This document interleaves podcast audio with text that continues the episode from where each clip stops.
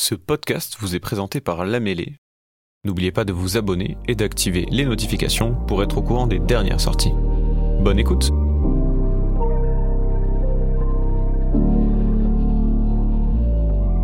Aujourd'hui, je suis là pour vous convaincre en une dizaine de minutes que votre politique numérique d'entreprise permet de créer des emplois, améliorer le pouvoir d'achat des Français et en plus faire un bon bilan RSE pour votre boîte à la fin de l'année pour communiquer sans faire de greenwashing. Euh, donc aujourd'hui, le numérique d'entreprise, euh, c'est à peu près 2,5% des émissions de gaz à effet de serre de la France. C'est quand même assez énorme. Pourquoi euh, moi je vous parle de ce sujet Moi je m'appelle Alexandre Isaac, j'ai 24 ans et en fait je travaille dans le domaine de la réparation depuis presque 10 ans maintenant. C'est quelque chose que j'ai commencé assez jeune. depuis, j'ai monté deux boîtes sur ce domaine-là, donc Repair Academy qui est un centre de formation et Cn6 qui est un centre de réparation. Je vous en parlerai un petit peu plus tard. Euh, aujourd'hui, donc, on parle de numérique responsable. Il faut savoir que le numérique, 80% euh, de l'impact environnemental du numérique, c'est la fabrication des terminaux. Aujourd'hui, on nous parle de débrancher le Wi-Fi ou mettre des cols roulés, mais on n'en est pas à ça après. Autant agir directement sur les 80%. Comment agir dessus? Aujourd'hui, les entreprises achètent euh, des appareils neufs, les utilisent deux ou trois ans, et puis s'en débarrassent. Moi, j'ai une question pour vous. Euh, quand vous allez au service informatique de votre entreprise pour remettre votre PC qui a peut-être un petit bug un petit peu, ou alors vous l'avez fait tomber, vous avez cassé l'écran, cassé un connecteur, etc. On vous en donne un neuf, en général dans l'heure, si vous êtes dans un grand groupe, peut-être le lendemain si vous êtes dans une PME. Est-ce que vous avez déjà réfléchi à ce qui arrive à cet appareil une fois qu'il a passé bah, de votre main à celui de votre service informatique Et ensuite, qu'est-ce qui se passe? En général, pas grand monde n'a cette réponse. Et ensuite, pensez à chaque fois que vous avez fait cette démarche, combien d'appareils vous avez échangé depuis le début. Il s'avère qu'aujourd'hui en France, c'est assez opaque ce qui se passe avec ça. Euh, certaines entreprises font appel à des collecteurs qui collectent les D3E, parce qu'effectivement, un appareil, euh, un ordinateur qui aurait pris un pet sur l'écran, quelque chose comme ça, c'est quelque chose qui est qualifié de déchet en France aujourd'hui. Moi, je suis là pour vous dire qu'au contraire, un appareil cassé, aujourd'hui, c'est créateur d'emplois, c'est une mine urbaine, et c'est un appareil qui peut être remis sur le circuit français pour améliorer le pouvoir d'achat des Français. Pourquoi aujourd'hui la réparation, c'est quelque chose euh, qui n'est pas un réflexe dans les entreprises? Tout d'abord, ça prend trop de temps. Si euh, votre consultant euh, à 2000 euros la journée ne travaille pas pendant 2-3 heures, ça vous coûte très cher. Autant acheter un appareil neuf, ça vaut le coup.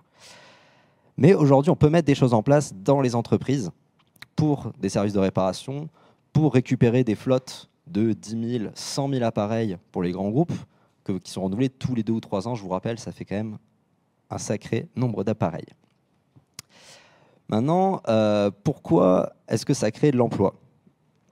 Tout d'abord, quand on récupère des appareils, il faut euh, bah, des transporteurs. Il faut des personnes ensuite qui prennent les appareils, qui vont les allumer, les tester, les nettoyer, faire un rapport de diagnostic. Et certains vont aller même jusqu'à diagnostiquer quelle est la panne de cet appareil.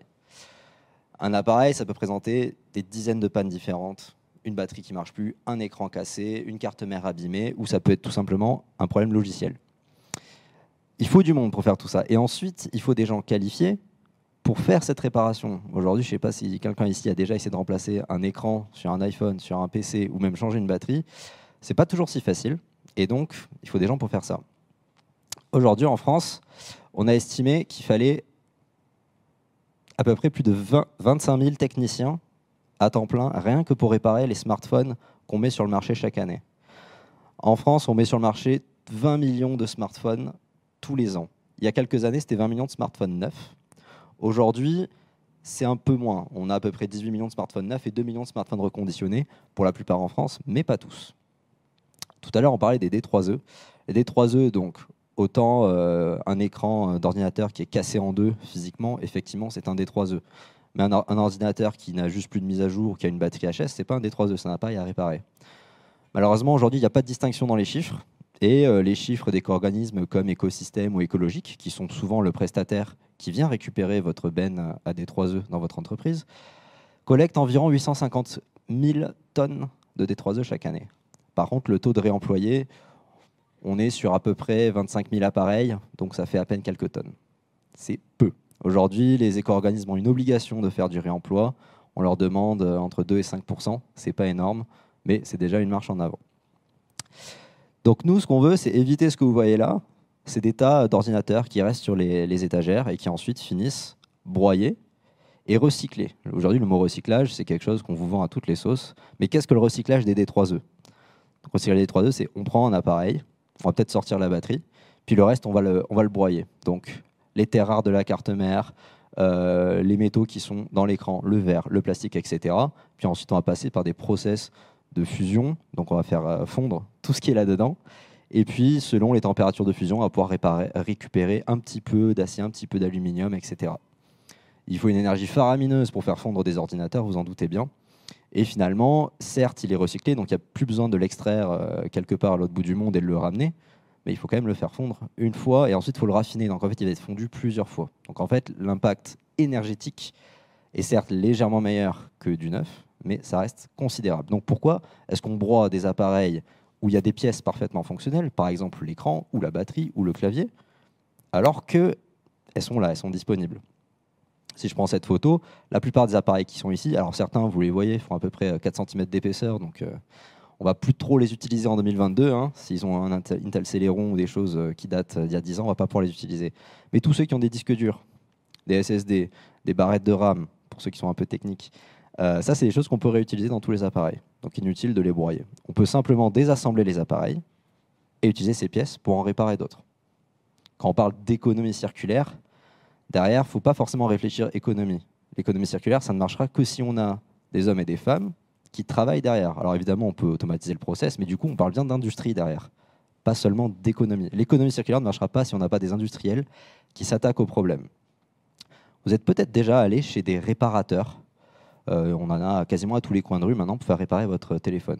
Aujourd'hui, ces réparateurs, ce sont des artisans, comme quand vous allez chez un plombier, chez un cordonnier ou quelqu'un qui retravaille les sacs en cuir Chanel ce sont des artisans. Aujourd'hui, si on veut répondre à 850 kilotonnes de D3E, vous doutez bien que ce n'est pas avec une poignée d'artisans qu'on va faire ça. Il va falloir faire ça avec des centres de traitement, des usines de reconditionnement. Il en existe quelques-unes en France, hein. on peut parler d'Itensia, cordon électronique, etc. Mais c'est toujours pas assez, il en faut toujours plus. On a des entreprises en France qui vendent des appareils reconditionnés, par contre, ils ne sont pas forcément reconditionnés en France parce qu'aujourd'hui, le savoir-faire n'est pas vraiment présent et les gens sont toujours un peu réticents, euh, réticents pardon, à l'industrie française. On dit oui, ça pollue, euh, il faut des gens, il y a des syndicats, etc. Oui, mais il faut prendre le risque, il faut se lancer. Euh, le marché, derrière, est quand même intéressant. Toute industrie ne peut exister que si on a un marché intéressant. Si on parle de 10-15 millions d'euros en France, personne ne va se lancer.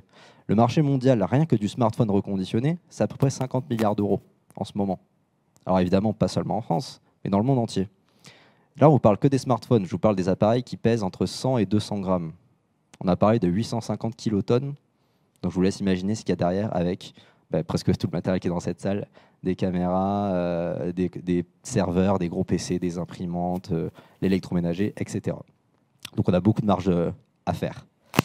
Enfin, pourquoi est-ce que le reconditionné va être vraiment intéressant à la fois pour les entreprises, mais à la fois pour les particuliers?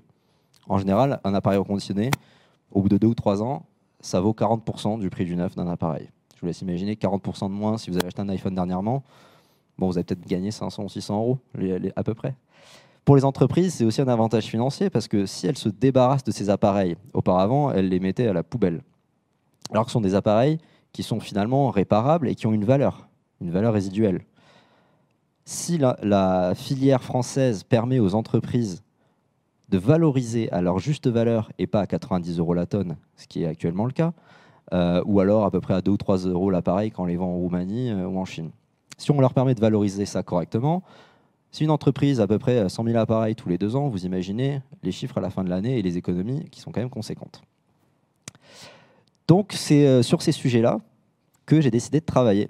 Donc on a parlé d'un sujet par exemple qui est, euh, aujourd'hui on a des artisans, ils sont quelques milliers en France, mais il en faut plus. Et puis il faut du personnel qualifié.